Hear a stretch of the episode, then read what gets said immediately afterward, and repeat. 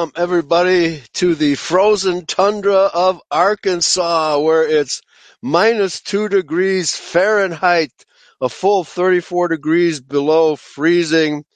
Wow, what uh, uh, global warming is such a wonderful thing, isn't it, Michael? I, I, think they call it uh, climate change now, Eli. Don't oh, you yeah, think? right. Uh, well, either way, I don't like it.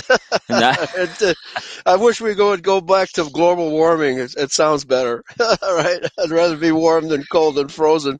So uh, we had the power go out last night, and my kerosene heater wouldn't start. So right now, I'm suffering through a cold wave with just one little dinky heater that uh, is a what do you call it? A oscillating oscillating heater and that's keeping me alive at the moment for keeping my toes from getting froze. So anyway, uh, I think I'm going to make it though. Uh, the the temperature is going to reach a, a, balmy zero degrees Fahrenheit very soon. So as long as my toes don't freeze, I'll be okay. In any case, uh, let's get back to uh, what we were talking about: the difference between the Masoretic text and the Septuagint. And uh, I put the link in the chat room, and let me double check to make sure I did put that link in the chat room. And uh, we're going to start at the uh, area where it says the Septuagint footnote. And I'll turn it over to you, Michael, to, to begin reading there. Yes. Now, yes. So, um, this is a Septuagint text, a footnote. What many people do not realize is that, as long as we can determine, there have been variants of the scriptural texts as they have come down to us, our readers will note that we have pointed out that the text of the Old Testament that the Protestants and Roman Catholics use today are different from the Jewish text that the Orthodox Church has used since the times of our Savior. Why? Some history may be useful here. By royal decree, the Septuagint text was prepared in the third century before Christ in Alexandria, Egypt, by the best, uh, I would say, Judahite scholars of the day. Yes, exactly, Judahite, not Jewish. Uh, at the time, Alex. At the time Alexandria was the greatest center of learning in the known world, and its library was famous for its completeness and the valuable manuscripts it contained. The Septuagint translation was an occasion of great celebration and a special day was set aside to commemorate this event in the Judahite community, mm-hmm. which, for the most part, no longer spoke Hebrew, especially in the diaspora uh, bracket. In Palestine, the Judites spoke only Aramaic. I don't know if that's, I guess should be Judite, not Jews anyway. Now no, I'm it's, it's changing yeah, uh, Jews to Judite. Right. Well, but it's true that yeah. both. Now the, with this. Yeah, go ahead. Yeah, Judite is correct. No, sorry. Here. Continue. Yeah. yeah. Okay. Yeah. So, uh, yeah, but at this point in time, the Edomites probably spoke mainly Aramaic as well. You know, so it wouldn't be incorrect to say Judeans. The Judeans spoke. But uh, so for people who are new to this channel, there's three categories here we have to be aware of. Number one is the tribe of Judah, and the Judahites are direct descendants of the patriarch Judah, and therefore are Israelites. Okay. Then, then we have Jews who are primarily Edomites, you know, and almost 100% uh, Edomites who were pretending to be Judah in the days 100 years before Christ. And then we have Judeans. Judeans are the grab bag, the mixed bag of Judahites and Edomites living in Palestine for the 100 years BC, 100 years AD until Masada pretty much wrecked that whole society. So the Judeans, uh, that's just a territorial term. Okay, whoever is living in Palestine at the time was a Judean. Okay, and the uh, the inscription that Herod, uh, not Herod, uh, Pontius Pilate put on the cross after the crucifixion, so it was the uh, King of the Jews. Well, yeah, that meant Judeans, Judeos, and Yeshua did not come to redeem Judea; he came to redeem Israel, all of Israel, and so uh, but, but that was put put up there in mocking terms. I believe it was uh, Luke that stressed that this uh, this inscription was actually mocking Jesus, so it can't be considered historically accurate. But the fact is, he did not come to redeem. He was not the kinsman redeemer of the Judeans, that mixed bag of people, or the Jews, but only for Israel. And of course, Judah was the main representative there. Okay, so we need to keep the racial and terminologies distinct and understand who exactly it is we're talking about. That's why we're replacing the word Jew in this article with Judah for the most part. Okay, back to you, Michael. Yes, thank you. Uh, okay. Now, with the Septuagint translation, the I don't know, rabbis is the correct word here. I think it's more our Judahite uh, right. teachers. Uh, right, the Israelites know. had no uh, had no rabbis. In fact, no. Yeshua says we should reject that term. Okay, so they were Judahite uh, priests or scholars. Yes. Yeah, okay. we call them scholars instead. The scholars, right, could, yes. yeah, the Judahite scholars could instruct their people again using a language most of them spoke, bracket Greek and bracket. But in addition, they could make their faith more readily accessible to the pagan world around them. Consequently, uh, the Septuagint was held in great esteem, and in the time of our Savior, it was in wide use in the Judite community. That's bracket, correct. As the many quotations from it is it in the New Testament testify, and bracket. Right. Yes. Okay. And so we have uh, all kinds of testimony. The first three parts we've done on in this series of both Israelites in in Palestine uh, after the uh, breakup of the Pharisees and Sadducees and the Christian Judahites emerging, that they the only source they had, the Israelites had, was the Septuagint, and that's what they quoted from. The Masoretic text had not yet been written; it didn't come out to uh, about 1000 A.D., and that was because the Pharisees were the only ones had access to the old Hebrew scriptures and they began perverting those scriptures, and the product is called the Masoretic text. Okay, so there's no absolutely no doubt the Septuagint is infinitely preferable to the Masoretic text because the uh, Masoretic text is tampered with by the Jewish rabbis. Okay, back to you. Yes, thank you. What is also noteworthy is that Philo, one of the greatest Judaic scholars of antiquity, was also one of the foremost apologist uh, for the Judaic religion among the pagans, though okay. the many tracts he wrote bracket, all of them based on the Septuagint text and on bracket. He led many thousands of pagans to convert to the Judaite faith. That's right. Yet Philo, a contemporary of our Savior, could not speak Hebrew. He knew only Greek. There you go. So how uh, they didn't have the uh, Hebrew scriptures in their possession anyhow. And we have the Septuagint translation of uh, 250 BC, which is superior to the Masoretic text anyway. It's not superior to the Hebrew text, but we don't have the Hebrew text. The only thing that comes close to the Hebrew text is the Dead Sea Scrolls, of which only the book of Isaiah we have in its entirety in the Dead Sea Scrolls. But that conforms more to the Septuagint as we would expect. All right, back to you. Yeah. With the appearance of Christianity, however, things began to change. The many thousands of pagans who formerly had converted to to Jude, eh, Mosaism, Mosaism, yes, now began turning to the Christian faith. But that is basically the same thing. Yes, so. it's the same, same religion. Yeah. Um, Minus the sacrifices. That's the only change. Just the sacrificial rituals were eliminated because our Messiah had sacrificed himself. No more need to sacrifice lambs or goats or anything like that anymore. Okay? And doing that is a bit blaspheming to Yeshua Messiah because then you don't believe that he was the final sacrifice. That's right. That's right. And there are sects that still do that. And of course, you know the Jews want to start up ritual sacrifice anyway, that's what the that's why they're ta- trying to take over the control of the temple in Jerusalem, just for that purpose, and rebuild the rebuild the third temple, right? So they can practice animal sacrifice again. It just shows that Judaism is antichrist. Back to you. Yeah. Did you hear this? This American pastor was saying that he, he, he yelled for that the dome of the rock should be be, be destructed, should be oh. completely destroyed. Yeah, I can send you. There was an interview with Steven Anderson. Then you have this this uh, Zionist pastor. He and this other, I don't remember his name on it now. This fat one, this pretty big and chubby guy. Oh, yeah, uh, yeah. Hey, you know, yeah, he, Hagee. Yeah, he. But there was another one said, oh, he said that he prays that the doom of the rock should be uh, destroyed so you can build the third temple. Right. Yeah.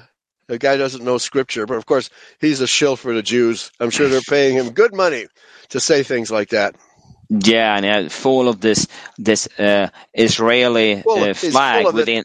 yeah, it's full of it. Yeah, and how can you have that flag inside of a of a, build, uh, a building yeah, of God? Christian, that's right. Yeah, the the sign of the Antichrist.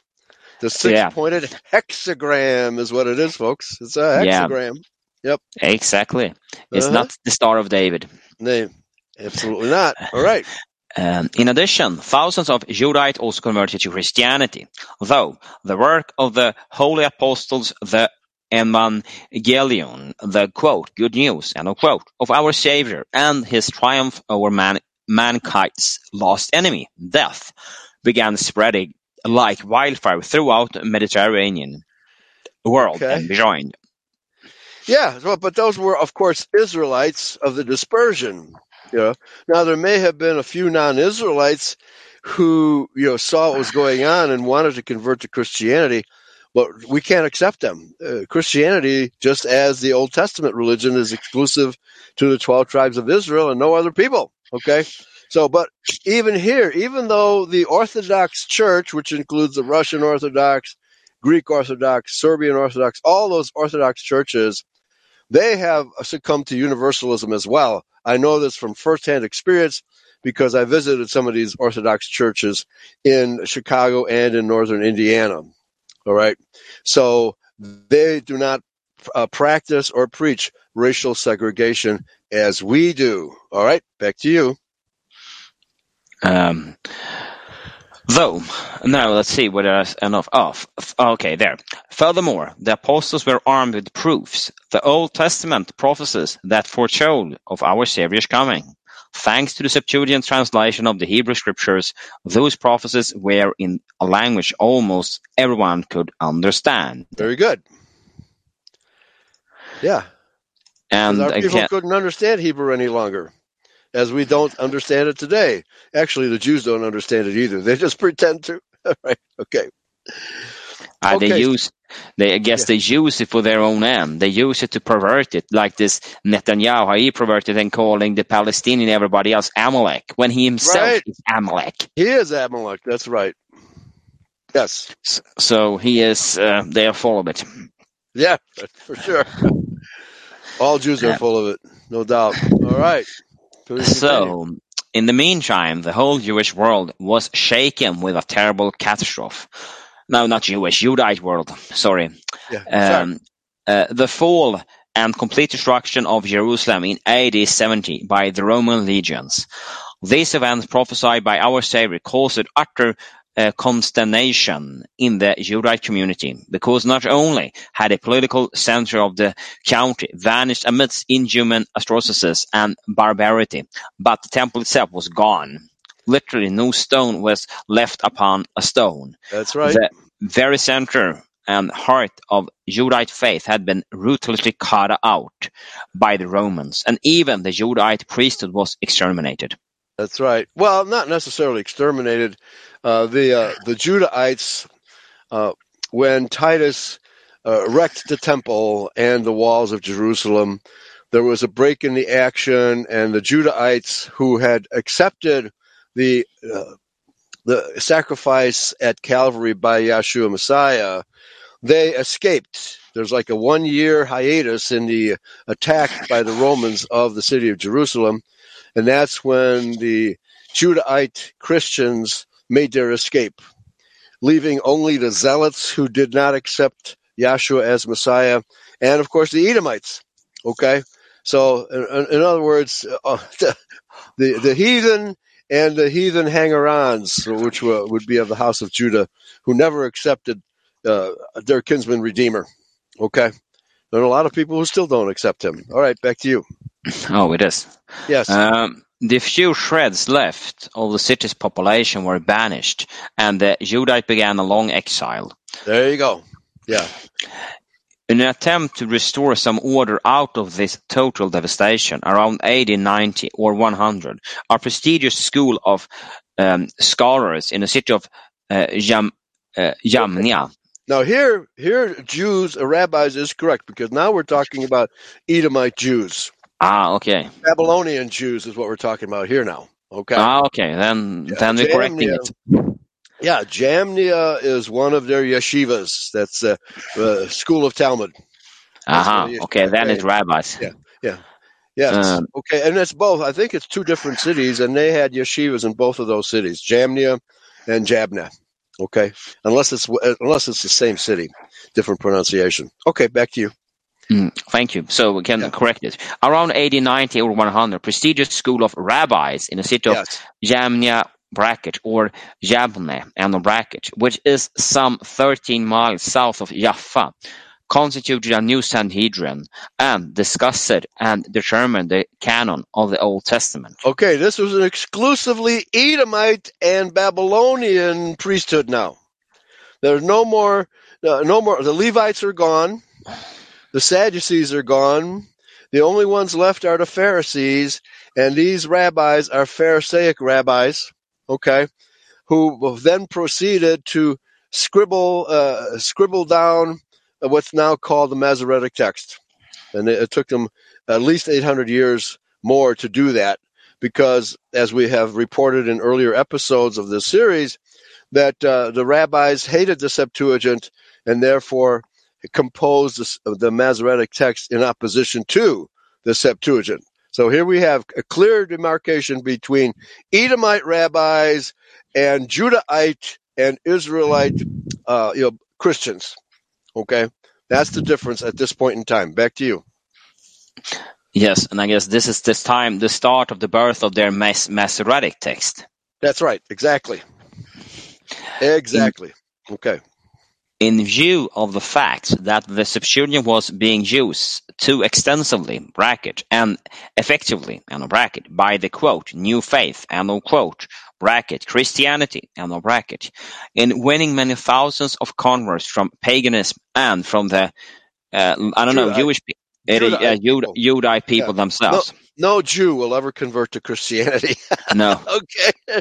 So you have to keep the ethnic distinctions in mind and also the religious distinctions. Where now, at this point in time, Judaism is now in full bloom. It began in Palestine under the Pharisees and to some extent under the Sadducees. But there was never any such thing as Judaism in the Old Testament. You will not find that word in the Old Testament. And it was only Mosaic religion which was being corrupted by the rabbis in Palestine from 100 BC to 180. O- Over to you. And what we call Judaism today is the teachings of the elders who teach of men that Yeshua Right. condemned. Amen. The, the pre Talmudic teachings of the Pharisees. Yes. Yeah. Um, it was resolved by the rabbinical school to condemn the Septuagint text and forbid its use among the, I don't know, it probably could be Jews here.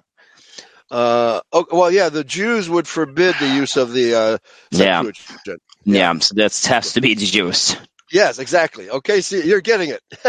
okay. Yeah, The difference between a Jew and a Judahite must always be maintained because they're two antagonistic groups of people, two different races, as a matter of fact.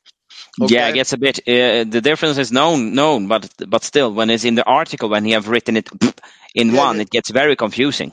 Yeah, well, like I said, the Orthodox uh, faith is pretty much Judeo-Christian, even though you know they they use the Septuagint. They're pretty much Judeos, just as the you know the Catholics and the Protestants are today. Okay, we're the only ones really in identity. We're the only ones who are aware of this true distinction, which is both racial and religious. Okay, please continue. The day, uh, which had been formerly been set aside as a day of celebration, uh, commemoration, the translation of the Septuagint was now declared a day of mourning. Ah, by the Jews, by the Jews. Yes. Okay. Philo's valuable um, tracts in defense of the Judite faith were renounced as well, since they were based on the Septuagint translation. Yeah, that Okay, must be so- Jews that did Right. renounce it. So I, I had done a study about the history of Philo in Alexandria, and I concluded that he was a Judahite because he was upholding the Mosaic law, which the Jews do not. That's another thing Judeo Christians and even Orthodox Christians don't understand is they, they don't practice the Mosaic law. They never did. They only pretend to.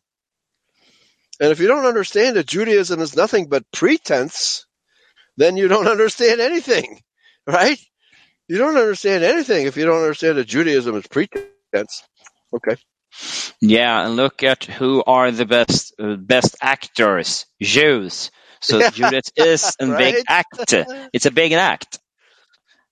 Yes. They are actors. They are perfect in actors, and they're they're good at it to be actors. And that's also what Judas is. It's just a pretense. It's just an act. Yeah. Hmm. Right. Yeah. The Jews are tunnel rats. Ah. Because we did a show on Friday about the fact that that uh, synagogue in New York City, the uh, the rabbis were digging tunnels underneath the uh, property, underneath the synagogue, to connect up to the ladies' washroom. so they could probably crawl around and peek into the ladies' washroom and stuff like that, right? And they were probably sacrificing babies down there because they pulled out bloody mattresses. Uh, the mainstream media is not reporting this at all. At I all. haven't I haven't read yet this video, but I read something called that there's some kind of adrenochrome market found in New, uh, New York City, Jewish tunnels. So could that also be have to do something with That's it? probably the same story, but uh, uh, you know, it's hard to get any facts because the Jews want to cover that story up like the plague, right? then want- it is. Yeah, but people, uh, independent people, some guy went into the tunnels with his cell phone and videotaped it. Okay, so that that videotape is uh, you know circulating. The the mainstream Jews media will never report this. Okay, I, I doubt that it'll ever appear on you know ABC, NBC, or even what, whatever Sweden, because Oh, the mainstream Swedish television is run by Jews also. oh, for sure. Yeah, Uh, SVT um, uh, uh, TV4 is run by Jewish Bonnier, so yeah, it's Jewish infested here too. So they will Right. they will give it the silent treatment. That is That's- one of that is Bonnier's uh, modus operandi, the Yeah, silent right. treatment. Yeah, you shall not embarrass a rabbi. right? That's the golden rule of the Jews. You shall not embarrass a Yeah. rabbi. Yeah, and that would Okay? embarrass them a lot. That would oh, condemn them to jail and hang them. Right.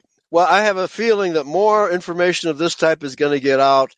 It's going to become so prevalent because now the people are awake to what the Jews really are, namely the children of the devil and the synagogue of Satan. More and more videos like the taken by private individuals are going to get out. Okay. Yeah, They will and- get out. something I notice now. This is something has happened pretty recently in Sweden. Now the war, the war drums is on here. Now, oh, it could be war within half a Yeah. year, year now. So now they're trumping for war here too. So uh, that's, I guess, is also one reason because now people are waking up to the Jews and their economy is collapsing. So now they need to find a diversion. So people don't realize it. Right. Yeah. That, that song uh, written by Nina, I guess it was in the mid 80s, called 99 Luftballon. Have you ever heard that song? No, I don't No, I recognize think- it. Okay. Yeah, it was a big hit in Germany. In fact, it was a big hit in America, too. It was so big that they had to do an American, an, an English uh, translation of it. And it's called 99 Red Balloons. Okay. And so I'll play it at Voice of Christian Israel today because it's an anti war song. And it, it's basically mocking people who want to uh, create wars. Now, whether Nena was Jew savvy or not, but she was a fine German lady who sang that song. So I'll play it at Voice of Christian Israel this afternoon, and uh, th- that's and we we actually need to because uh, it was in 2014. Uh, I went to South Africa and we had an event called uh, Red October in which we released thousands of red balloons to popularize the plight of white South Africans who were being murdered, of course, by the international Jewish conspiracy and by black Africans who m- murdering white farmers, right? And I need we need to revive that. uh, that practice and release thousands of red balloons to and attach notes uh, simply saying the Jewish people are not Israelites. It's a fraud. If you want more information, watch Eurofolk Radio, something like that. Okay. That could that could be our new form of of, uh, transmitting our, our yeah transmit our our message if the internet goes down. So we have to find new ways. Go, right. It's it's better than smoke signals. yeah, right. yeah, for sure. Okay. All right. Okay. Yeah. So I think that the Jews are in big trouble because of, of social media and private cell phones. There's no way they can stop that. And if somebody can post that on the internet and become uh, what what's the term viral, it become a viral. In fact, I was trying to post this story all week long, and every time I would put the, a link up to the story, it would be taken down within minutes, within a half an hour at the most. And so finally, there's so many posts now that they can't deny it. Now what they have to do is pretend that there's nothing bad happening. Okay. But one commentator said, well, if you have to dig secret tunnels, it can't be good. right? Nothing good could be happening down there if those tunnels had to be built in secret. Nothing, nothing, no. nothing good will be done in darkness. Everything right. that is of, of light will be done in light. So that's also yeah. how I think when I hear much about, uh, we can now slip into this, that object of white hats. If they does it in secret, yes. can it be good if it's done in secret? No. Yeah, yeah. And, and so why did those no. rabbis hire a cement truck to fill in the tunnels before anybody could get in there? But unfortunately for them, people already got in there and were looking around and saw the bloody mattresses and saw the uh, well, you mentioned adrenochrome. They found traces of adrenochrome, et cetera, et cetera. You know, uh, th- this word has to get out, and it's going to get out. Uh, it's getting to the point where the Jews cannot hide their secrets any longer. Okay, so our people are waking up very, very slowly, but they will wake up. All right, back to you. Yeah. So then, why then back to what I, then war is inevitable because they need yes. to do something to to get the narrative back now because now they're losing it. That's right. They're losing the info wars. Right. They are. They yes. are. Yeah. No thanks to Alex Jones. no, he's a stooge. You saw that yeah, in the right. interview with brother Nathaniel. Come on, he's a he's stooge. A stooge, right? I trust brother oh. Nathaniel more than I trust him, right? oh yeah, for sure. Nathaniel, he, he says it's this, I'm a Jew, and I say this and this, and he says more than most white people would ever dare to say. So he has more gut than a, some, a sort of a saying, but some of the white people have no gut. They they shake, they shake, and their eyes get uh, strange when you mention the word Jew, because probably they get money from them. Yes. Same as Alex Jones. Why is he afraid? Because he has built his empire around Jewish money. Right. Well, and all those tunnels in uh, in Gaza, those were built by Jews. Uh, the, the Hamas people, they're simple folk. They don't have the ability to, they don't have the equipment to dig miles and miles of tunnels. That's the no. Israelis doing that, and now they're claiming that the Hamas built them to attack Jews. And you know the story has been revealed, and Netanyahu even admitted it. Those 400 or 500 Israelis that were gunned down were gunned down by the IDF, not by Hamas people not by Palestinians, because they were try, they were trying to get they were trying to kill a couple of Hamas operatives, and the uh, Israeli state has a standing rule: if any civilians get in the way of one of our targets, kill them all. Yeah, okay? they are crazy. Yeah. They have what a I name think... for that policy too. I can't, uh, I can't remember what it is, but they have a name for that policy. If a Jew gets in the way of a target, kill him, kill the Jew too. Oh my! That's how evil these people are. They're okay? so evil. Yeah. And that's why I thought when he said this with the tunnel, they're accusing Hamas of it. But then I think about this Jewish communist dictum, quote, accuse the enemy of the crimes you are right. guilty of. Right. That's correct. That's how they yeah. do it. And our yeah. people keep falling for it. Yeah, yeah they do. Yeah. Paul Eric has a, a, a, a woman in a hijab, you know, or what do you, it's the other, that, that black robe they wear. But uh, even a face mask, but the face mask has a huge nose behind it, right? Okay, yeah, that's Hamas, folks. A Jew yeah, pretending they, to, to, be Hamas. Oh, of course, they created yeah. themselves. Yes, yeah. Okay, all right, please continue. We're oh, on the right track, folks. We're on the Yeah. right track. All right. So, the Old Testament text used today by non-Orthodox Christians is the Masoretic text, which was prepared by Jewish scholars in the centuries after Christ. And there it is, Jewish scholars. So that's No, no, no, no, no, no, no. When you have the word scholar after Jewish, change the word scholar to liar. Ah, okay, we can call Okay, it Jewish, Jewish Jewish rabbi, Right. Jewish there you go. rabbis. Yeah, there you go. Not scholar. There's no such thing as a Jewish scholar. There, well, my definition of the rabbinate is that they're the old, the world's oldest professional liars club. yeah, That's what they yeah, for sure. For Okay. sure. right? that occurred to me when I was driving around the city of Chicago, and there's a bar called the Liars Club. Oh, I think is that a Jewish nightclub?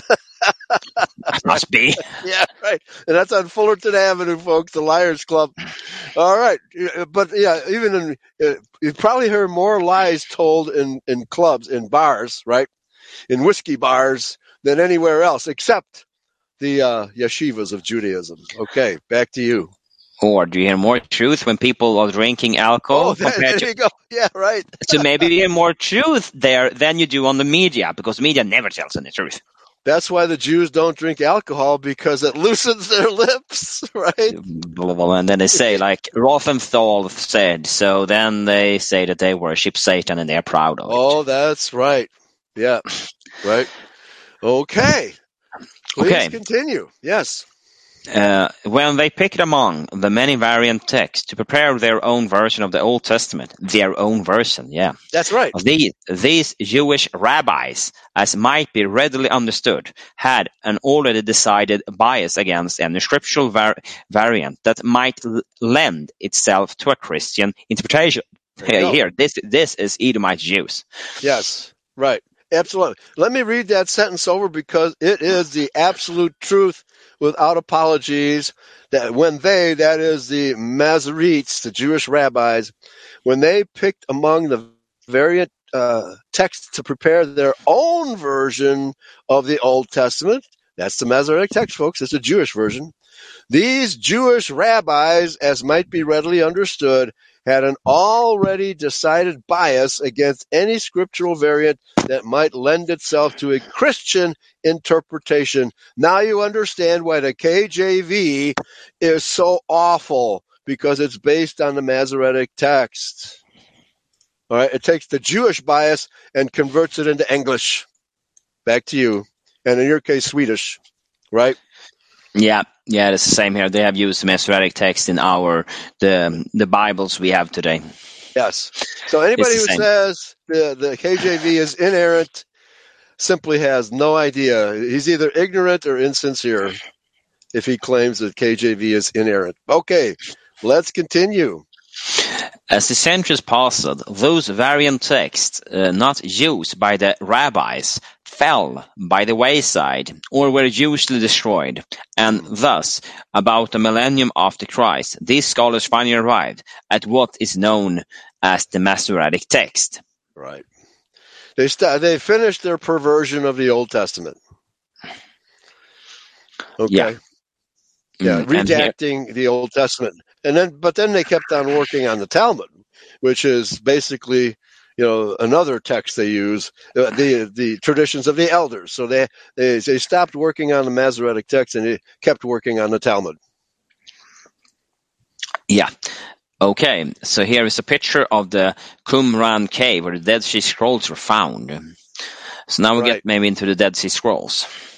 So, Yes. with, with the discovery of the Dead Sea Scrolls in the middle of the 20th century, however, the numerous ancient variants in the Hebrew sacred text came to light again, and in many cases, the Septuagint text proved to reflect the original Hebrew text better than the text that has come down to us in the la- later Masoretic version. Okay, so this has nothing to do with Orthodox Christianity. This is simply a comparison of, and we did, we compared many verses last week between the Septuagint and the Masoretic text to show how many deletions the Masoretic text contains. Okay, but we found that the Dead Sea Scrolls a- agreed with the Septuagint way more often than it did with the Masoretic text. It's, it's double checking, okay, and showing that the Masoretic text has been perverted. All right, back to you. Also, many ancient Hebrew words cannot be understood or even pronounced any longer. They can be translated and understood only with the help of the Septuagint. Very good. Okay. Yeah. And take note is a icon there. Yeah. Okay, so thanks to the Dead Sea Scrolls, the Septuagint text is now held in far greater esteem among non-Orthodox scholars than it was even in few years ago. The Septuagint text may have its own problems, but it represents an ancient and authentic Hebrew tradition. Correct. For centuries, it was beloved and celebrated by the Judite people. Judite, yeah, not Jewish. Yeah. okay. Yeah, and that uh, is one of the reasons why uh, it was and still is sponsored and revered by the Christian Church. Amen. Okay, so uh, we say, quote, by royal decree, end quote, because initially the Judite were oppressed to having their sacred text, bracket, defiled, end quote, by having them translated into a Gentile language. Uh, okay.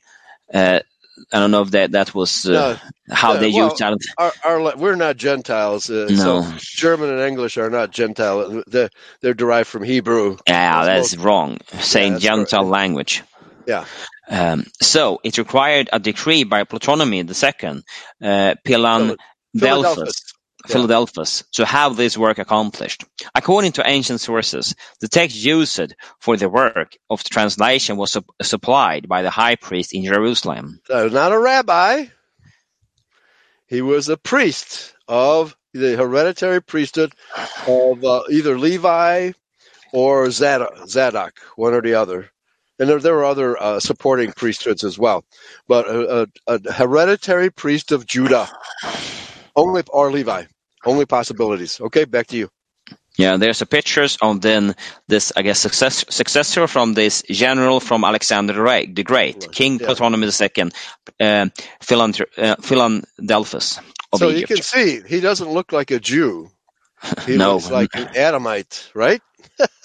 Because he is, right? And so yeah, we. he is. Yeah, yeah, yeah, If you have been in Alexander's great army and fought, you are not a Jew. Right. Yeah. Okay. Let me pick a, pick up the paragraph number three here. Why Orthodox Christians prefer the Septuagint. Continued from part one. There was a, long, a long inter, uh, intermediary text that we we didn't talk about because uh, it's a, a, more on Isaiah 53, which we covered uh, previously very extensively. There was no need to repeat that. So continuing here, the case of the missing prophet. We have written in a previous article, The Neutralization of the Netherworld, that the Septuagint translation of the Old Testament represents an ancient and authentic Hebrew tradition. Due to the fact that there were variances in the Hebrew texts, the textual tradition that the Septuagint translation presents often differs widely from the Masoretic Hebrew of today. But no, the uh, the problem is the under Herod, the Jews, the Pharisees, ha- were the only ones that had access to the ancient Hebrew scriptures, thanks to Herod, and Herod destroyed a lot of it too. Okay, so and then uh, on top of that, our people began speaking Aramaic and Greek, so they wouldn't have understood the ancient Hebrew text anyway. Okay, but at least we would have had access to it.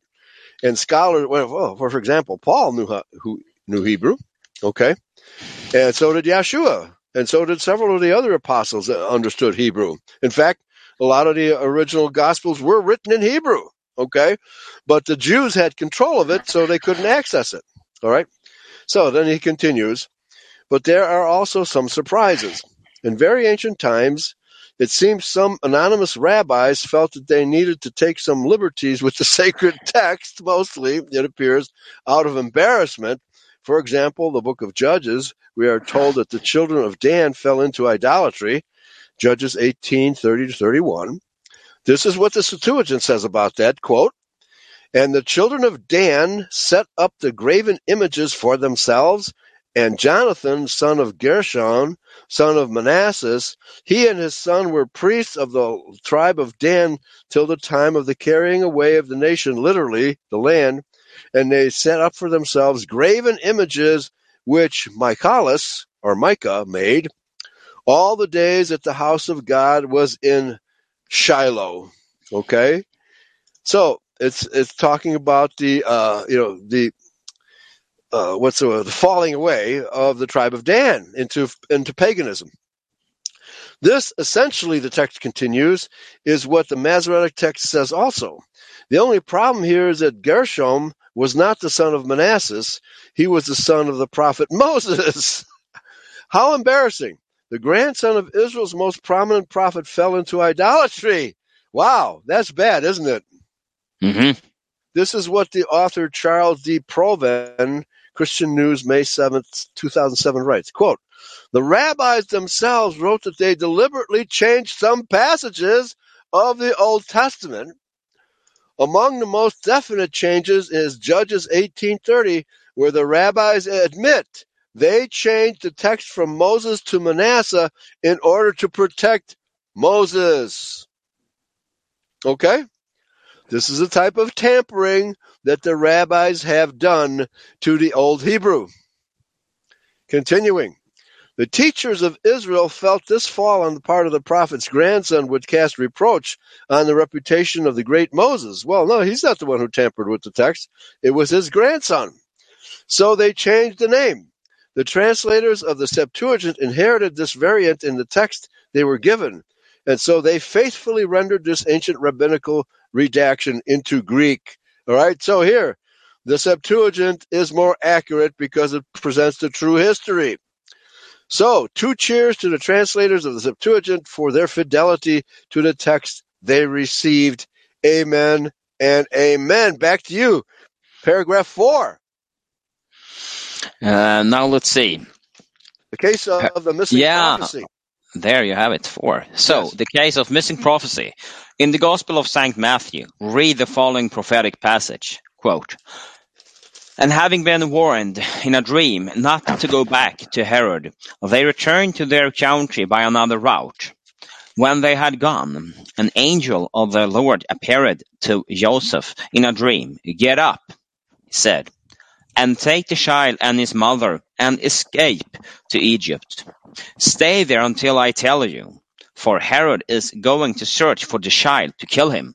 Mm. So he got up, took the child and his mother during the night, and left for Egypt, where he stayed until his the death of Herod. And so was fulfilled what the Lord had said through the prophet. Out of Egypt I called my son. End of quote. In bracket, Matthew 2 verses 12 to 15. End of bracket. hmm Okay. We understand this history because uh, Joseph and Mary had to take Yahshua to Egypt for his own protection. So it's not. It, it doesn't say he was an Egyptian. Out of Egypt, I called my son. Okay, back to you. Many um, uh, uh, Pro- Protestants believe that this prophecy is found in the Old Testament um, of the book um, uh, of the prophet Hosea, bracket, chapter 11, verses 1. But this cannot be true. Why? If you read the Hosea passage in its entirety, you realize that this particular passage is speaking about God's disobedient son, Ah, uh, the nation of Israel. This cannot be said of our Savior Jesus Christ, the Son of God. uh-huh. there you go. Very good.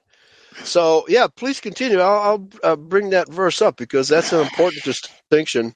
That's uh, Hosea eleven one, right? Okay. Yeah. Let me go So- there uh, and please continue while I'm looking for it. There's only one Old Testament passage that clearly fulfills all the qualifications for being the prophecy that the Gospel of St. Matthew is referring to. That is number 24, 2, um, verses 2 to 9 in the Septuagint text.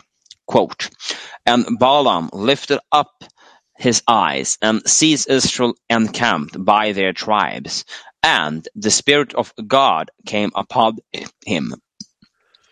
Yeah. Okay. And so ch- got, sorry, it it interrupt, but Hosea 11 1 clearly says, when Israel was a child, Then I loved him and called my son out of Egypt. So Israel is, is his son just as much as Yeshua is. And so that comment there is absolutely correct. Thank you. Thank you. So, and he took up his parable and said, Balaam says to the sons of Beor, the man who sees uh, truly says, he who hears the oracle of the Mighty One speaks, who saw a vision of God in sleep, his eye were open. How uh, goodly are thy inhabitants, Jacob, and thy uh, tents, Israel, as shady groves, and as gardens by a river, and as tents which God uh, pictured, and as cedars by the waters. There shall come a man out of his seed, and he shall rule over many nations. And the kingdom of Gog shall be exalted, and his kingdom shall be increased.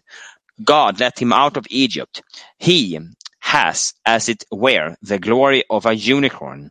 He shall consume the nations of his enemies, and he shall drain their marrow, and with his darts he shall shoot through the enemy.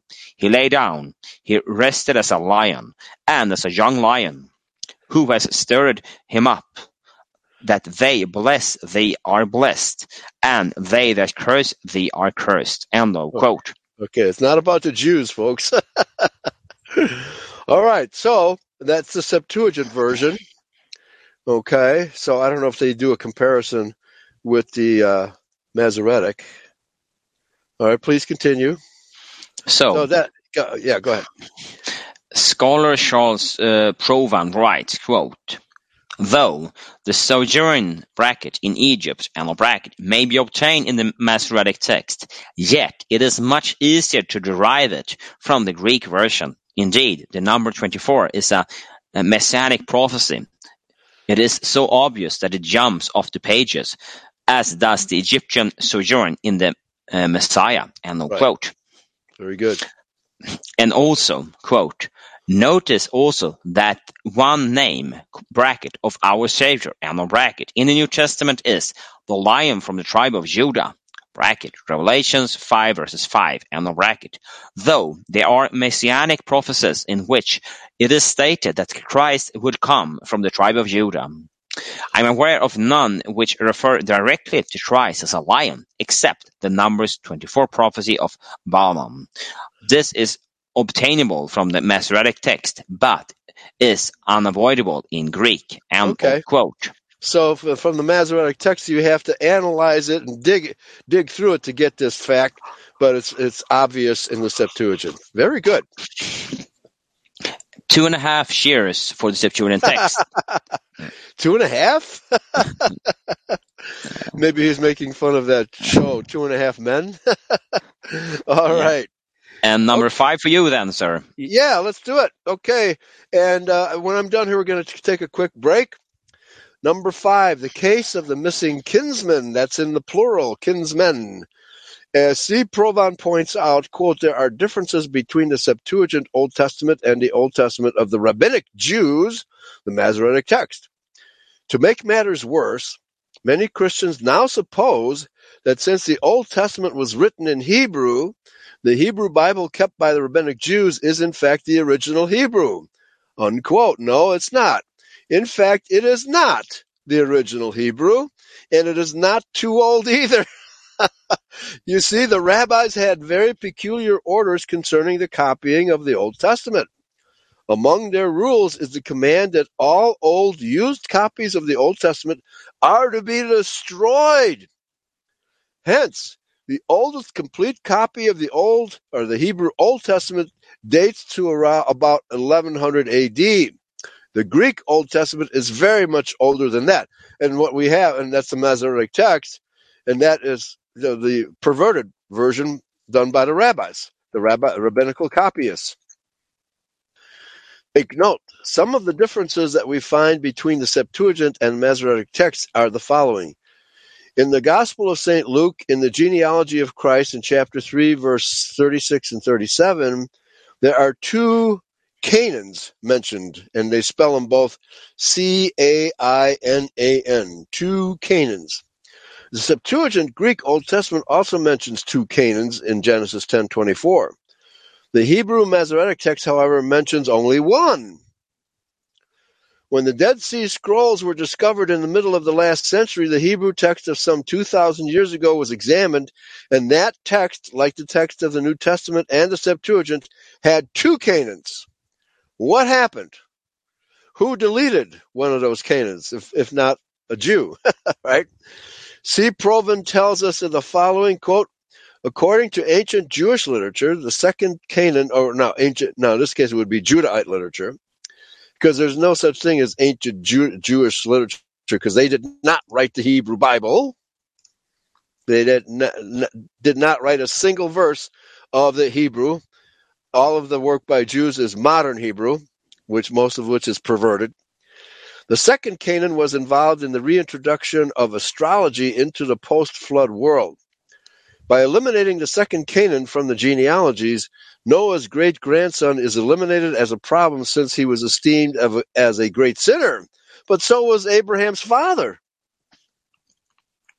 All right, Nahor was a uh, was a pagan. He was an idolater. So, Yeah. yeah, yeah. So Yahweh took him out of that situation and put him into uh, you know into Canaan land. Yeah, didn't it say that that you have to leave your father because you are full of adultery, full of statues homes? You have to leave him. That's right. That's right. That was Chaldea.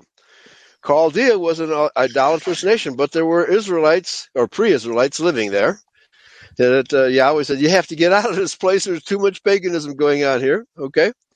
So anyway, uh, after that uh, quote, he says, "That is how the second Cainan disappeared from the genealogy of the Masoretic text." Does this remind us of the Soviet method of airbrushing the enemies of the people from old photographs? Well said. Apparently, some rabbis who worked on the Masoretic text felt they had even more divine authority than God. Well, isn't that what the Talmud says? That God looks over the shoulder of a rabbi, and uh, if he has a question, he ha- he has to ask the rabbi, right? Ah, yeah, I've heard, but that is that is bull crap. Sorry. Of course it is. Of course Yeah. it is. But it's it's the Talmud. That's what it says in the Talmud, folks. Then there's Acts seven fourteen. There, the God-inspired Saint Stephen, the first martyr, filled with the Holy Spirit, Acts seven fifty four, tells us that all the members of the patriarch Jacob's family were seventy five in number. The Septuagint text also says seventy five, but the Masoretic Hebrew text of Genesis forty six twenty seven says seventy. Who is correct? If we check the Dead Sea Scrolls, we find that they confirm what the Septuagint and the New Testament say 75. Three cheers for the Septuagint text. Okay? And I, I was asked this question about a month ago, and I simply speculated well, the 70 souls were Israelites, but they may have had like five hangers on who accompanied them to uh, uh, uh, to Egypt. So that would be an explanation for the discrepancy as well. But however, we see here that both the New Testament and the Septuagint both say 75. The Masoretic disagrees, so you know, it's pretty obvious that the Septuagint is correct. Your, your comment, you were getting ready to say something there, Michael. No, no, no, no. It's uh, Okay. Okay. All right. So uh, we need to take a break here. At least I do because I'm sitting here in a very cold room with a dinky little heater. I need to get up and walk around and warm up my toes. All right. And so we'll play some music in the meantime and take a quick break. And of course, uh, how long, oh Lord. now let's do the insane Babylonians. Here we go, folks. And it's about a five minute song. See you in a bit.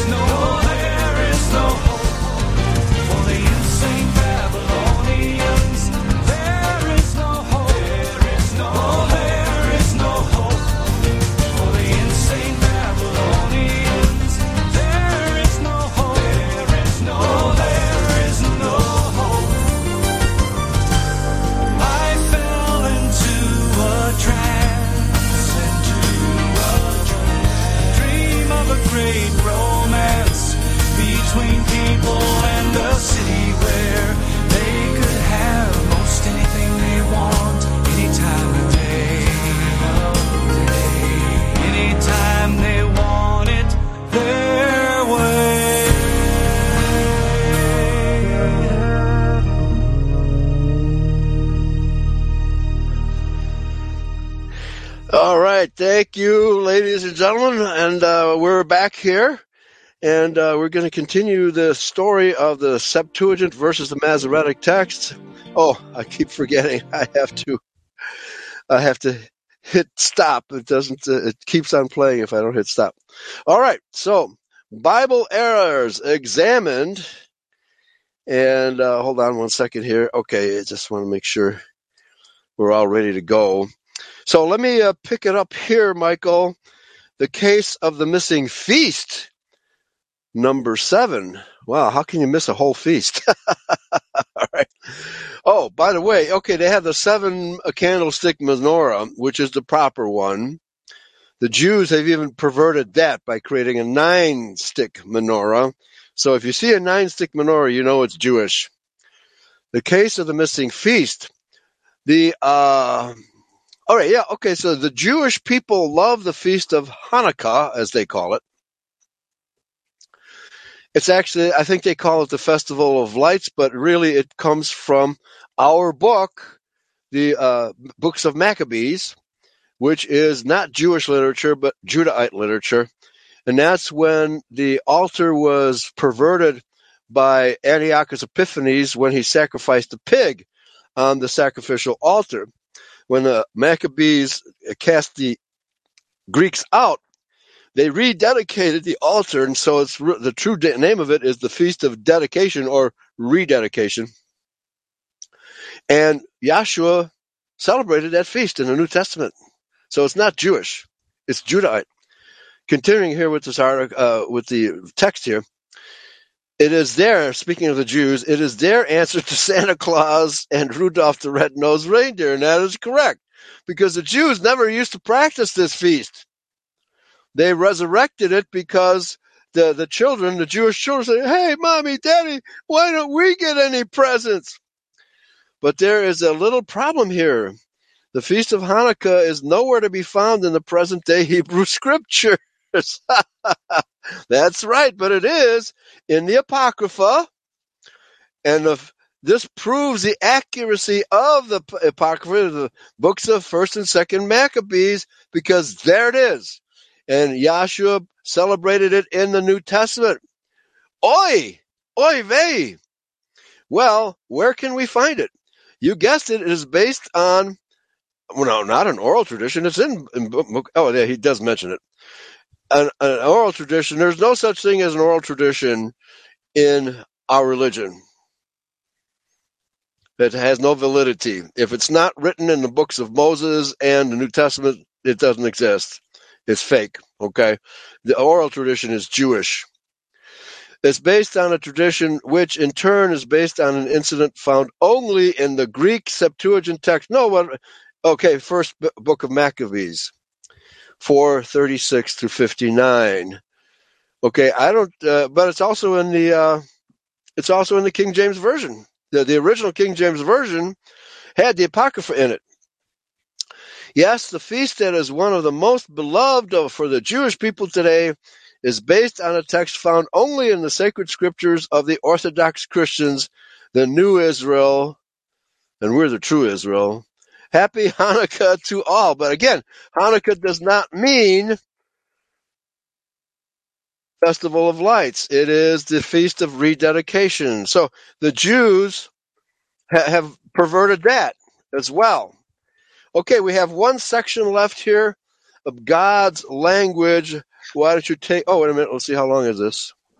Oh, that's a fairly long, uh, fairly long section. So we may, well, we'll definitely get this in today. So over to you, uh, section eight, God's language, brother Michael. Yes, thank you. So, Okay. eight, God's language.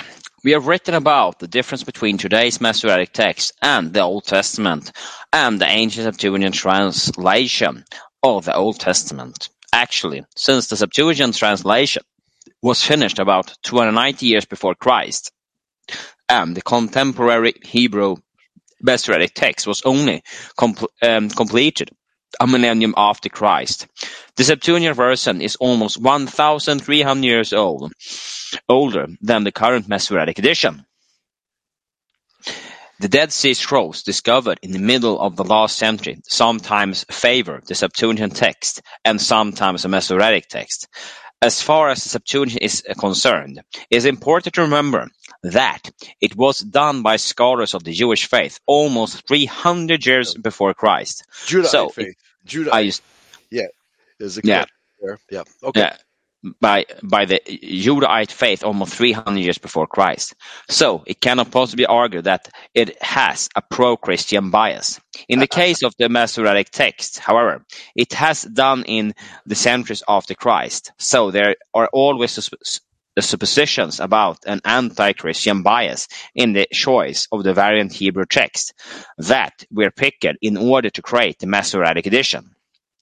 These superstitions are easily strong when passage in the Septuagint, which lend themselves uh, readily to a Christian interpretation, are substantially different or even uh, uh, disappear entirely in the Masoretic text. There you go. That's more proof that the rabbis have perverted the, te- the Hebrew text.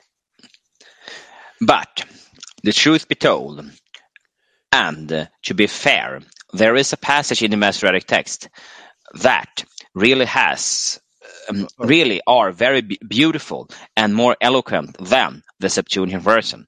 And the fact of the matter is that the Septuagint is, after all, a translation of the Hebrew text.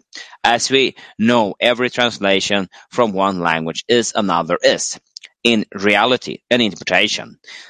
Every language has words whose full range of nuances and implications cannot possibly translate uh, uh, accurately in another language. Yeah, and certainly not. Uh, you- for example, if we're translating from German into English, the words uh, in German have nuances that you cannot possibly capture in English without footnotes, right? So that an actual translation without footlo- fo- without footnotes is virtually impossible in any case, not just translating from the Bible, but any any document, because the words have uh, you know multiple meanings in every language, but not the same multiple meanings in every language. So to really translate accurately, you would have to have multiple footnotes, and very few translations have that. They can't bother with that. So they do the best they can by covering uh, the, the nuances with other words in the object language. And so, but that means, Michael, you have to know both languages very, very well. You have to be proficient in the reading, writing, and speaking of both languages in order to capture all those nuances and the, the idioms and all that sort of stuff, right? So this, this just shows uh, you know, the the dedication of script, uh, Christian scholars in trying to get it right down through the last 2,000 years. This is hard work, folks. Very difficult work. So we, we have to appreciate, give them a nod of our appreciation for the hard work they have done and you know doing it as well as they have. All right. Okay, back to you, Michael. Yes, Okay. this is especially true when we are talking about God's language. What language does God speak? Well, it would be helpful for us to know, first of all, that God speaks in a very ancient language. This language is known by the name, quote, uncreated divine grace, end quote. Okay, that's the first time I've ever heard of this. Uh, this sounds like an Orthodox uh, fairy tale, maybe. anyway, Orthodox interpretation. Put it that way. Please continue. This language does not translate well into our Semitic or Indo-European language, or, for the fact, into any man-made language. Many fine men and women have thrown up their hands in despair trying to translate God's language, bracket, and yet, oddly, children sometimes have no problem at all understanding it, and the bracket. Furthermore, nobody can duplicate the sounds of God's language. It seems to have no vowels or consonants that human beings can ar- articulate. Okay, well, I've never heard of this language. Uncreated divine grace. It's clearly an Orthodox teaching, which you you, you will not get in the West. All right. Back No. I haven't. I haven't read about anything like this when I read the read the scriptures either. So this Yes. must be some. Yeah, it's definitely an Orthodox uh, teaching. Yeah, and we're not Orthodox. All right, back to you. In the article, Brack ra- uh, quote rationalism and fundamentalism end of quote. We quoted what some saints of the church had to say about uh, conveying God's language into ours. In this work, the um, Hexameron Saint Basil the Great says the following quote, It must be well understood that when we speak of the voice of the word, of the command of God, this divine language does not mean to us a sound which escape from the organs of speech, a collusion of air struck by the tongue. It is a simple sign of the will of God, and if we give it the form of an, an of an order, it is only the better to impress the souls whom we instruct. Of quote. Okay, so this is more like uh, revelation or intuition that the Orthodox Church teaches this. Okay, it's- it's kind of like uh, it sounds to me it's like when uh, Judeo Christians say, "God spoke to me and told me such and such." Okay, Well, to which I say, if it isn't true, then God didn't speak it to you. Prove to me that you're right. Okay, then maybe I'll then maybe I'll concede that you were inspired to say this. All right, but uh, yeah, that's a, that's a, it's a common thing in Judeo-Christianity. The Lord told me, or the Holy Spirit told me to say this and that, and typically the, the what they say is is nonsense. Right, so you can't trust it. All right, back to you. And this quote was from this book again, um, Hexa Emer- Emeron, the sec is two verses seven in a bracket. Saint George of Nyssa, on his part, has this to say: "Quote: Human speech finds it impossible to express that reality which uh, transcends all thought and all concepts, and who obstinately tries to express it in words unconsciously offends God." Commentary on Ecclesiastics, Homily seven. In the Okay, yeah, yeah, these are Orthodox saints that you won't find in the Catholic Church. No. And again he writes, quote, lifted out of himself by the Spirit, bracket, the prophet David, and bracket, glimpsed in the blessed um, ecstasy, God's infinity and incomprehensible beauty. He saw as much as mere mortal can see, leaving the covering of the flesh, and by thought alone entering into divine vision of that im- immaterial and spiritual realm. And though yearning to say something which would do justice to his vision, he can only cry out, bracket, in words that all can echo after him, and bracket, I said in mine ecstasy, every man is a liar, bracket, Psalms 115 verses 2, and bracket. And this I take to mean that anyone who attempts to portray that ineffable light in language is truly a liar not because of any um, abhorrence of the truth, but merely because of the inf- um, infirmity of his explanation. End of quote. Okay. Bracket from the homily on virginity. End of bracket. So, what you see when you are in trance or in, uh, in inspiration, you know, divine inspiration, uh, is impossible to put into words. Is basically what he's saying. Okay, it's impossible to put it into words, and you know, you can get close, but uh, you know, like people who are on LSD and they see visions of this and that, you know, materializing out of the ether and then disappearing back into the ether. Uh, you, you can describe the visions, but it's it, it's hard to describe the reality you're in at the present time. You know, because it's created by LSD, right? So when people go into trance, and many many saints of both the Orthodox and Catholic and Protestant tradition have been taken there and have been have tried to put into words what they experience there, and they can't. In fact, there's there's an old Buddhist saying, "Though he, he who says doesn't know, and who knows won't say." That's basically saying you can't put it into words. The uh, the uh, experiences they have are so far beyond words that you can't be put into words. Okay, that's the essence of what's going on here. Okay, back to you. Yes, thank you. So, Mm. what does all this have to do with the Septuagint and the Masoretic text? Good question. Simple this. Uh, feeble attempts to translate God's language into our man-made language, Birch version for short.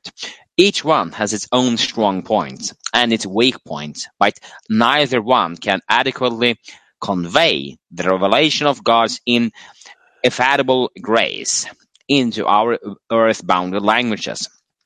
As for the difference between the Greek and Hebrew texts, except for the fact that there was some open tampering with the Old Testament text in the Masoret- Masoretic bracket. Amen. Amen. No doubt about that.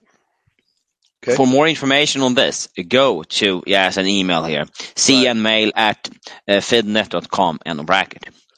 Both versions with certain qualifications might often simply represent different textual transitions of the Hebrew Old Testament. Right. Yeah. The copy is the, you know, how many times has the Old Testament been copied and recopied and recopied? You know, there's going to be mistakes. Okay. The, and the, the King James, by the way, the the translators never never espouse the idea that their translation is inerrant. That's a later tradition that uh, primarily stated by uh, Protestant ministers, you know, and that is a, a- ridiculous claim. The- since the since the authors themselves don't claim inerrancy, how can the readers claim that the authors were inerrant? Uh, It's absurd. It's totally absurd, Michael. Yeah. Back to you. Yeah. Having in mind what the saints of the church have said about the limitations of our human language in dealing with the divine revelation bracket see above and bracket. It is not surprising that orthodox christians do not get bent out of shape as roman Ca- catholic or protestant textual criticism seems to do about textual differences and variations in the holy scriptures However, the reason why Orthodox Christians prefer the Septuagint is simply because it represents an ancient, authentic, and unbiased text of the Old Testament, translated and embraced by the Judite people themselves for almost 400 years. Since we hold ourselves to be the new Israel, we feel pretty strongly about upholding this tradition of the God of our fathers. Amen. So be it. hmm Okay. Yeah. Well, uh, what did Yahshua say in the New Testament?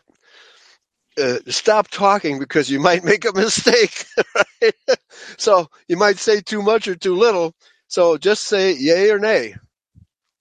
You know, if you if you have a disagreement with your brother, just say yay or nay. I agree with you, or no, I don't agree with you.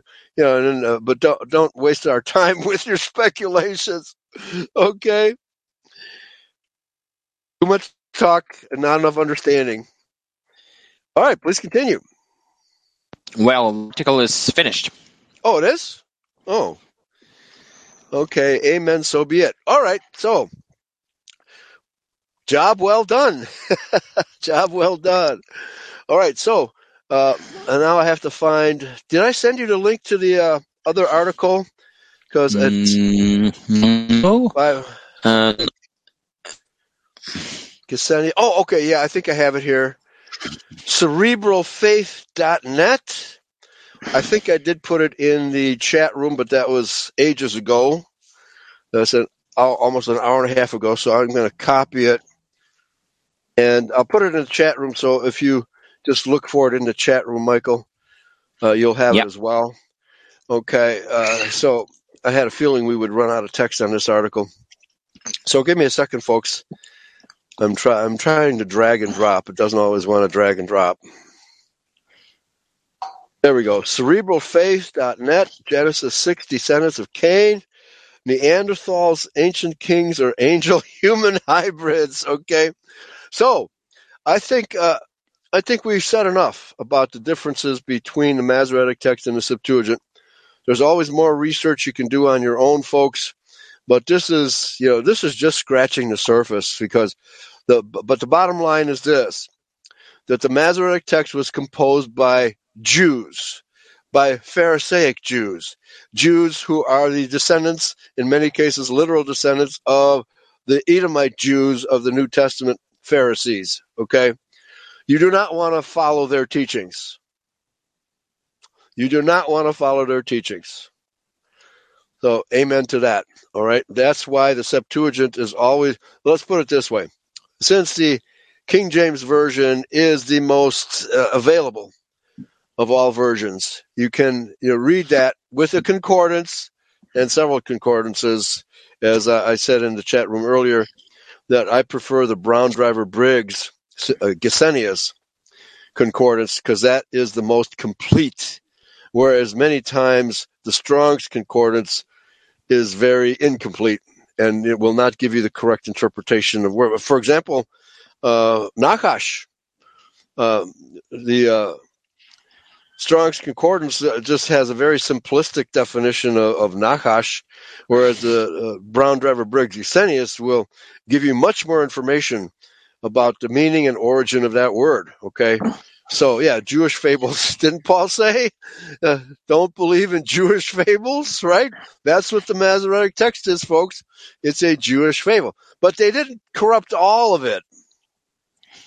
That's why you have to have a concordance and a double check against, as we were doing here today, Michael, double checking it against the Septuagint and against the Dead Sea Scrolls. And in my research, I found that the Dead Sea Scrolls and the Septuagint generally agree better with each other th- than either of them do with the Masoretic text. And there's a good reason for that.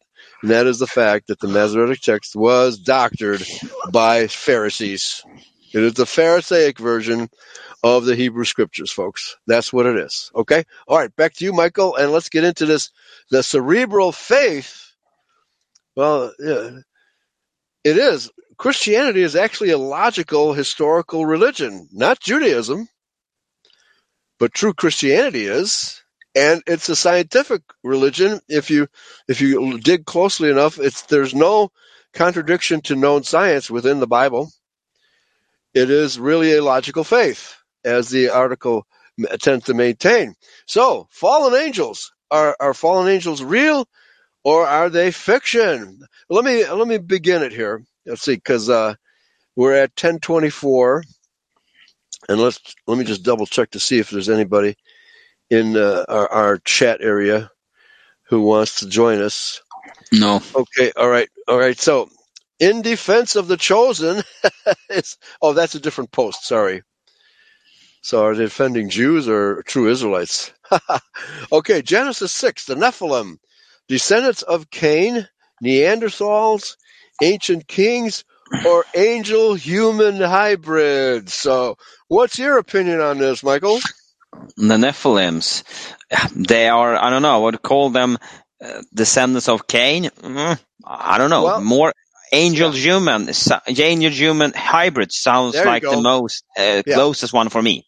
Right, yeah, because the Nephilim are the offspring of the Ben Elohim, which is the sons of God, which come from the spirit world, and they made it. They somehow materialized into human form and raped the daughters of Adam.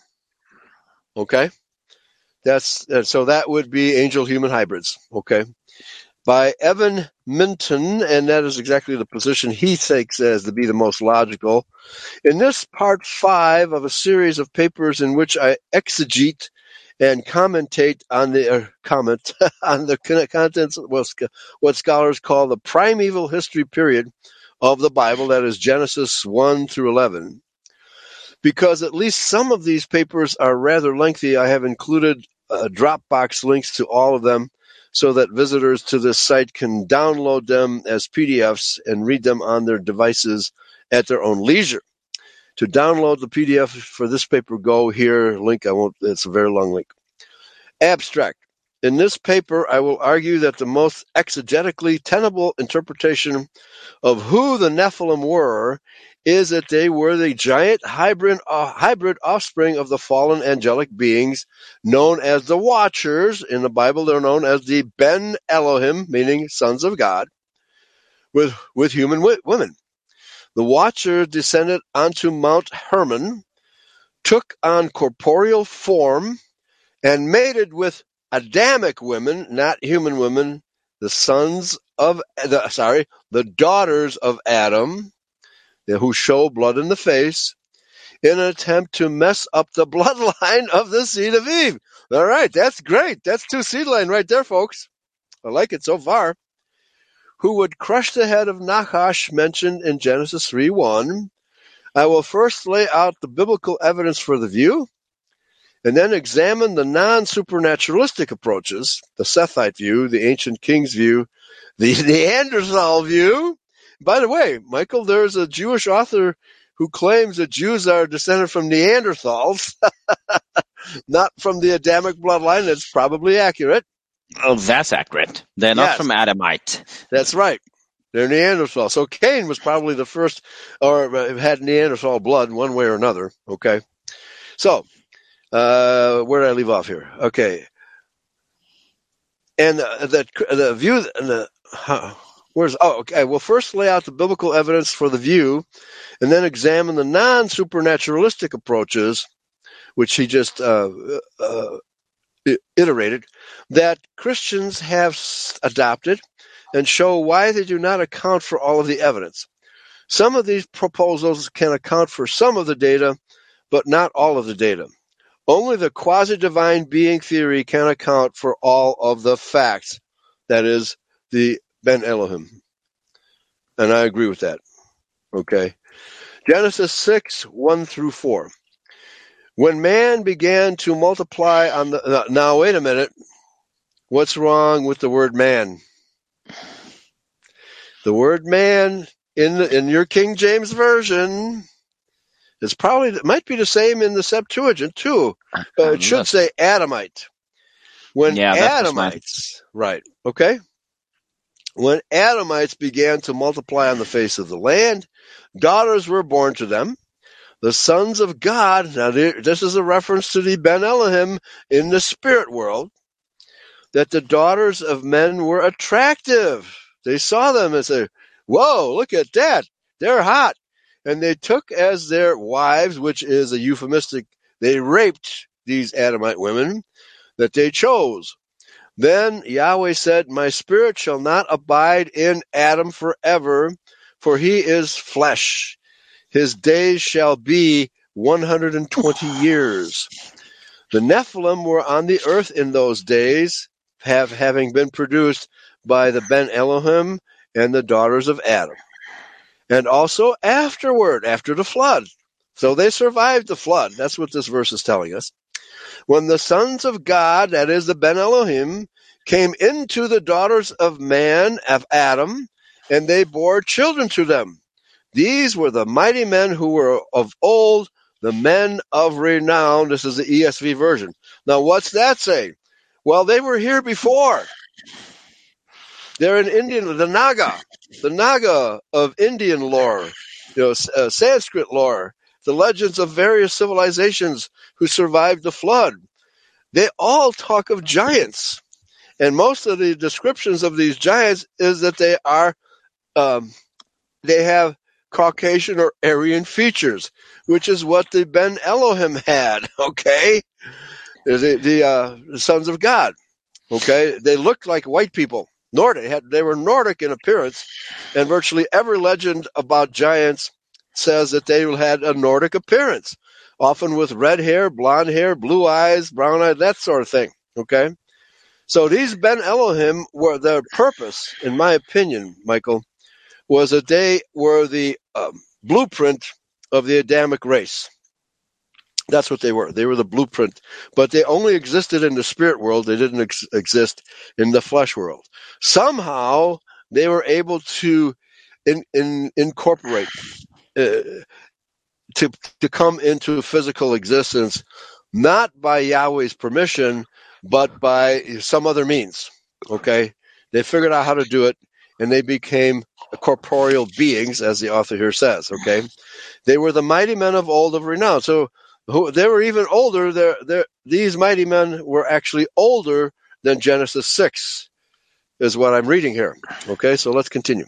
And the question, This Eli, yeah, um, yeah, for, go ahead. For them that then they believe that the flood was on the on a world stage, how could the Nephilim survive survive survive afterwards? Were they Right. tra- were they tramping water for Yeah, for three months or what? No, they had inner tubes, right? No, the the flood was not global. Uh, it wasn't, but it's just I'm just asking question. If you read that verse, how can you believe it's global when you read that? And afterward, Right. I- yeah. how did they, how did they survive? well, I mean that that's poor scholarship. This is very poor scholarship because the word, you know, for example, the same word, the earth, uh, is used in Genesis chapter six. It's the same word used in when Cain was cast out of the earth. He wasn't cast off the planet. he just moved from one territory to another. Yeah. That's the same word that's used in Genesis chapter 6. You, you cannot assume that it means globe. It only means territory.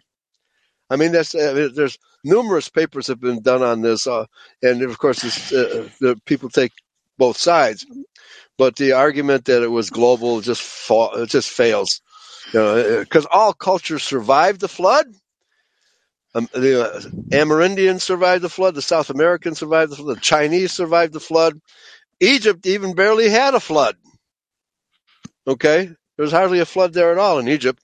Yet these all these civilizations popped up within a matter of a hundred years. They were flourishing already. if the, every single human being on the earth died, as the, the global flood proponents claim, how did the earth's population recover so fast? And how did the variety of cultures just uh, have the same variety as it had before the flood? That makes no sense. Simply No. makes no sense. Okay. Right. Okay. So where were we? Okay. Yeah. Okay. Uh, I'll finish uh, the section under six, four, one through four. This text has fascinated Bible students for centuries. Who and what are the Nephilim? Who are the sons of God? They're different. The Nephilim are the, the offspring of the two, of, of the sons of God and the Adamite women. Who are the sons of God who go into the daughters men in order to produce the Nephilim? And how is this in any way related to the great deluge of the rest of the passage and subsequent chapters narrate? Okay. Well, it was not global. We can we can say that much. There are five different interpretations of the Nephilim that scholars opt for. One, the Sethite interpretation, which means that they believe that the sons of God were the Sethites. Okay. Well, only Adam and Eve were had the breathe, had the breath of Yahweh, the Holy Spirit breathed into them by Yahweh in Genesis 2 7.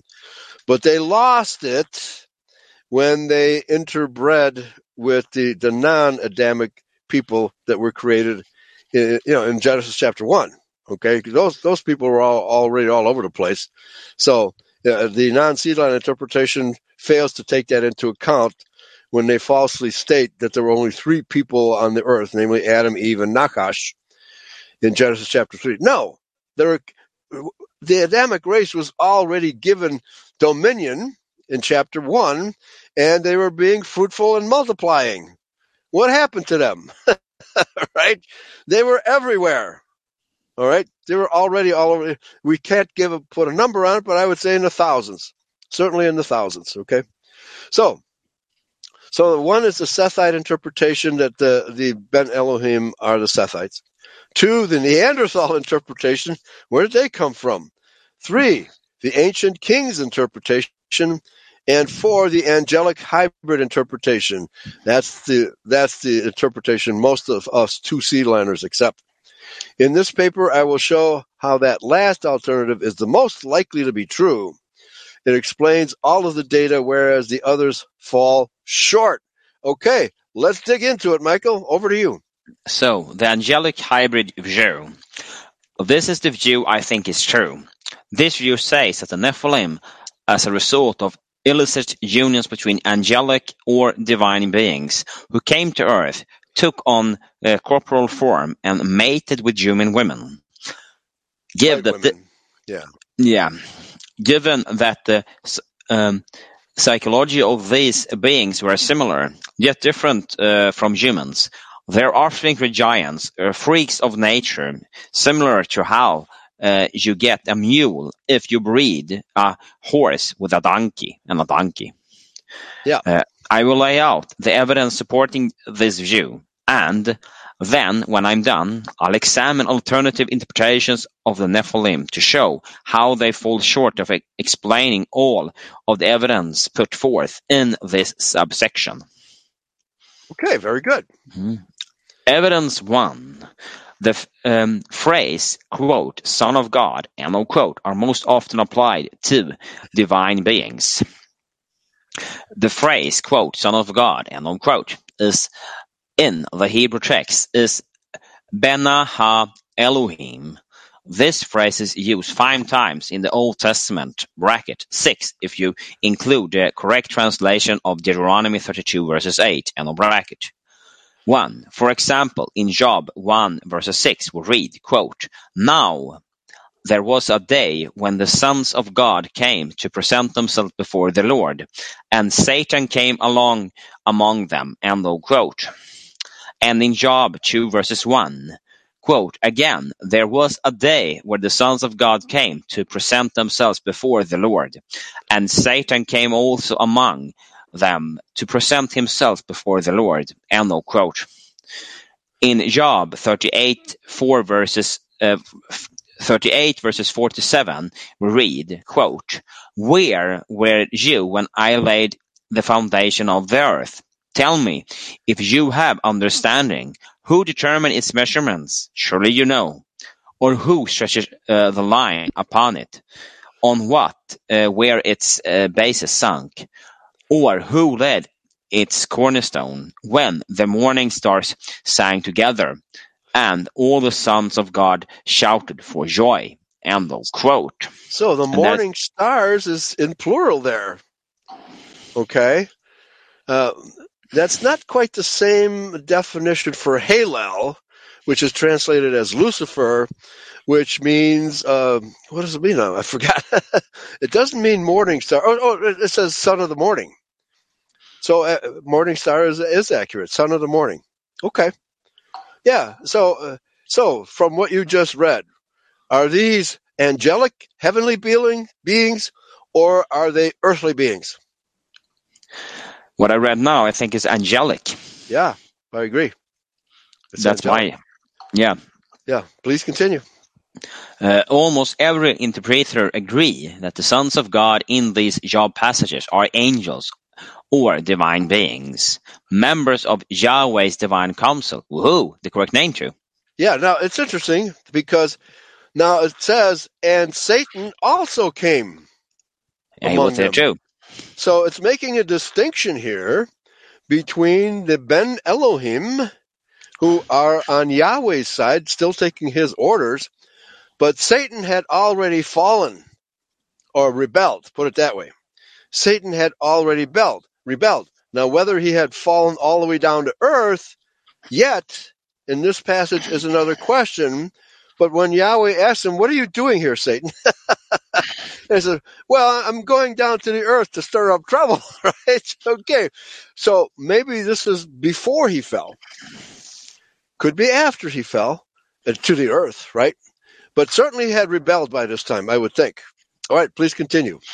And the interesting part with Job is that is that Satan asked Yahweh for permission to to be after someone, to trying to, for Right. example, Job. He got permission from Yahweh to do it, to test him, Right, right. but not hurt him.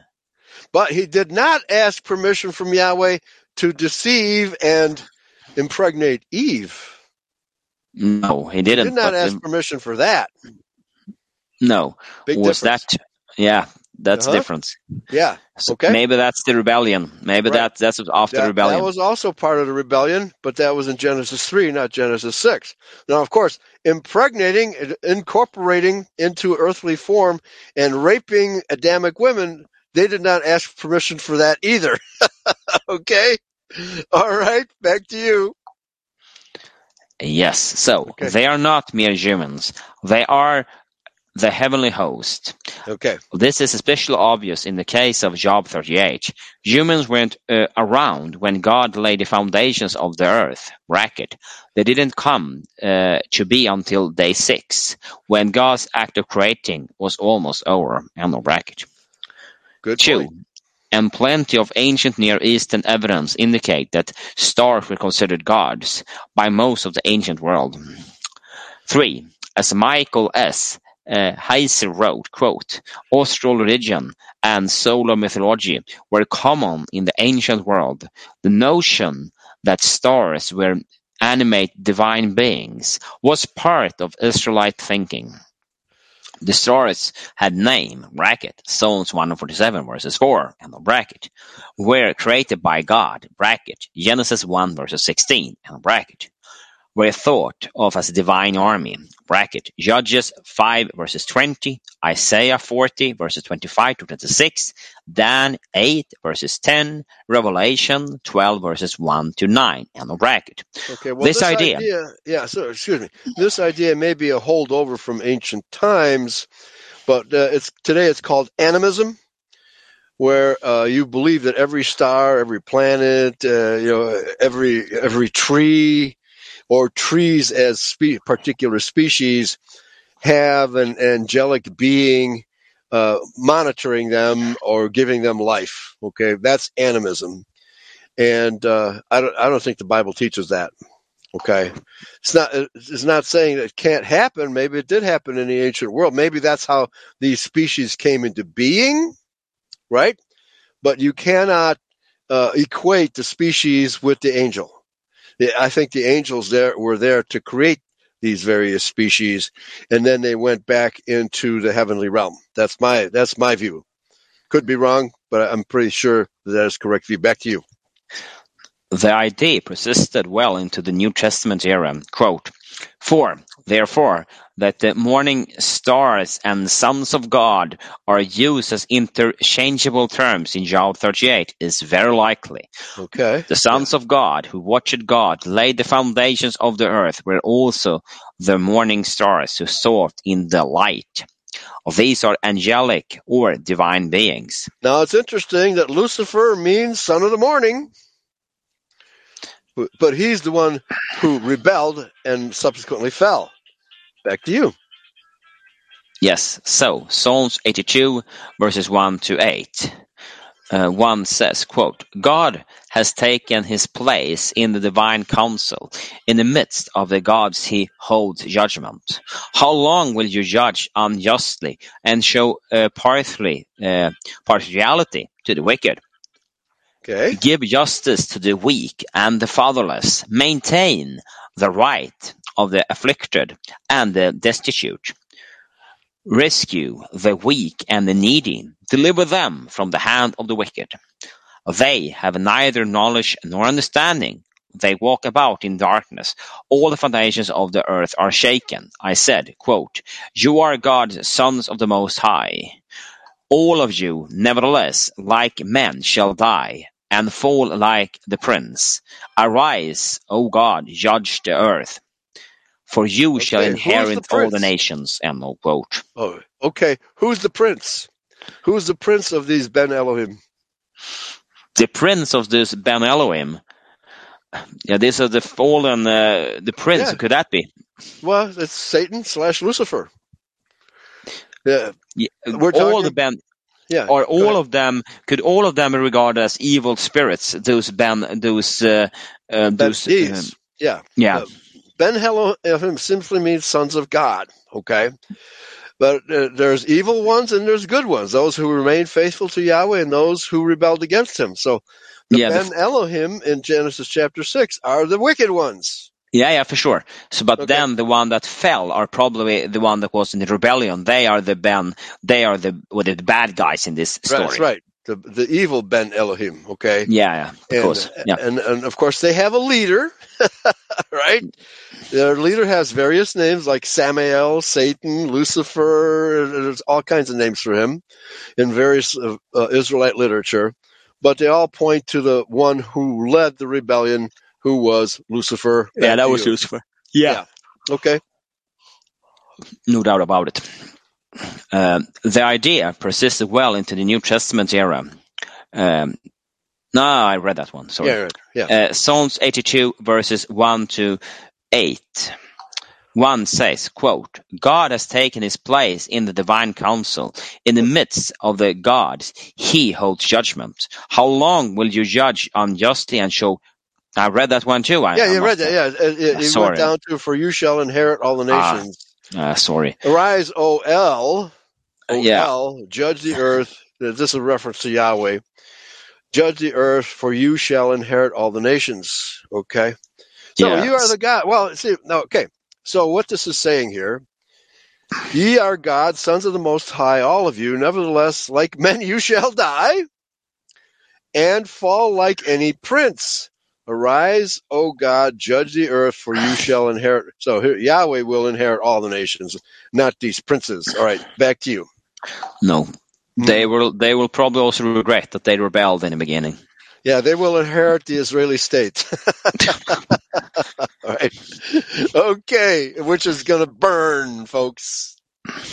Uh, of this passage, Brian uh, Godawa writes in his book, When Giants Were Upon the Earth, that quote, So from this text, we see that God has a divine council that stands around him, and it consists of gods who are judging rulers over the nations and are also called sons of the Most High, bracket, synonymous with sons of God, of bracket, because they have not ruled justly. God will bring them low in judgment and take the nations away from them. Sounds familiar?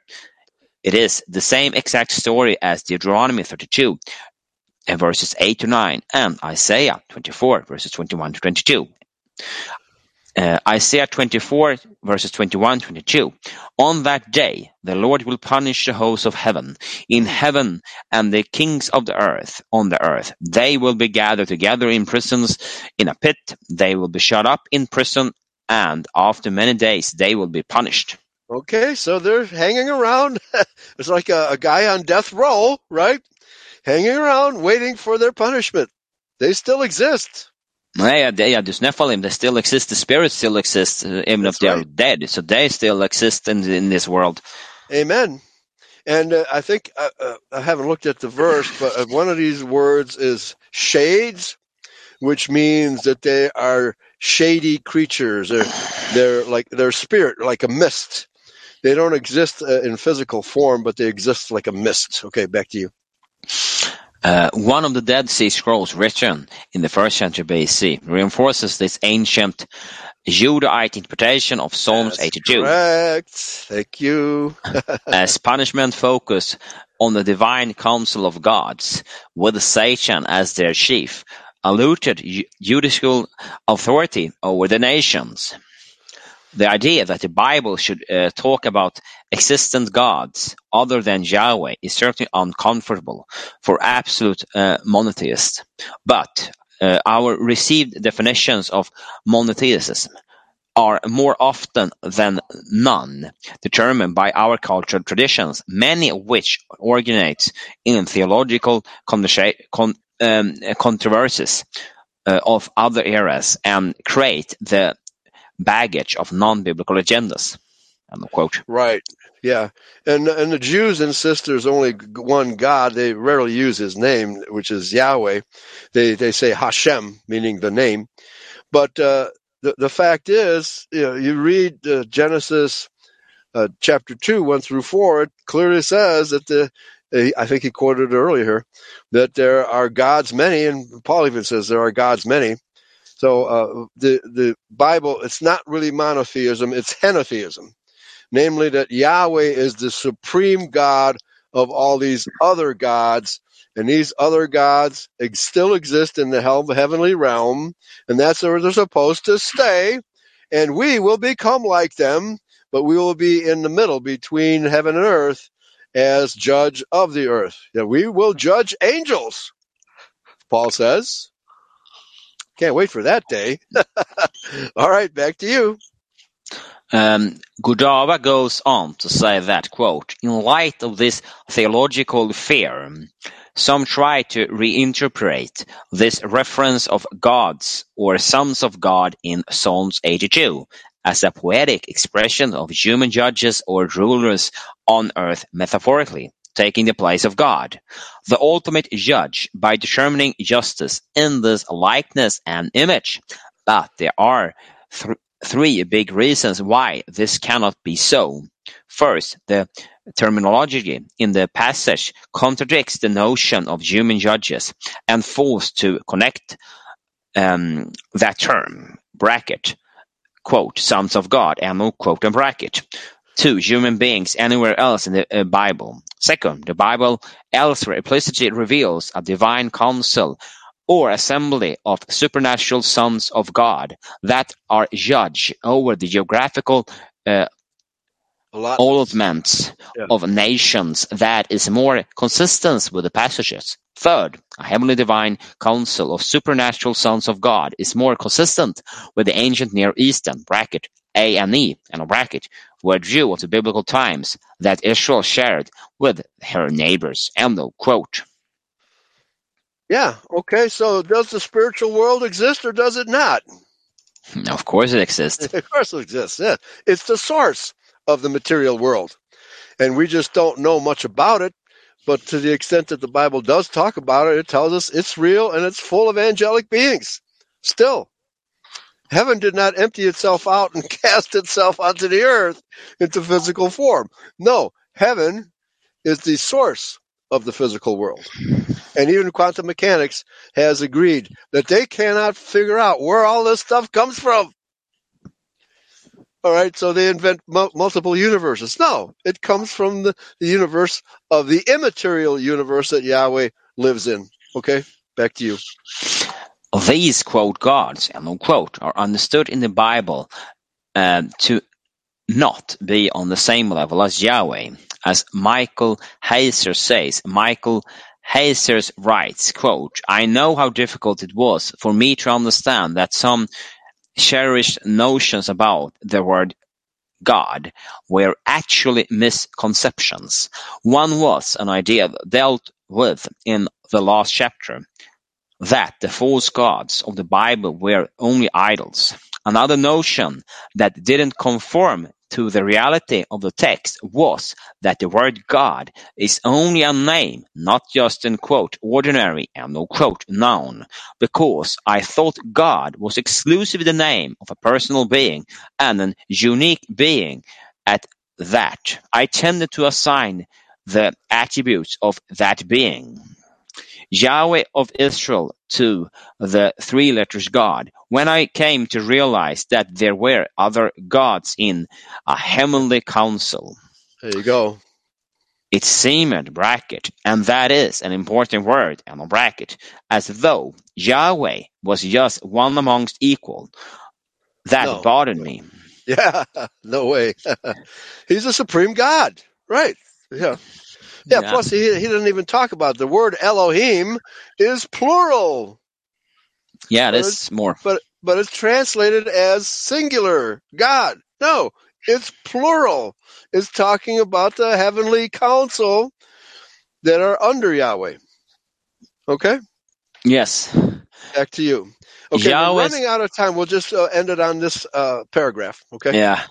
Yahweh is, is inherently distinct and superior to all other gods. Amen. Yahweh is an Elohim, bracket, a god, and no bracket. But no other Elohim, bracket, gods, and no bracket, are Yahweh.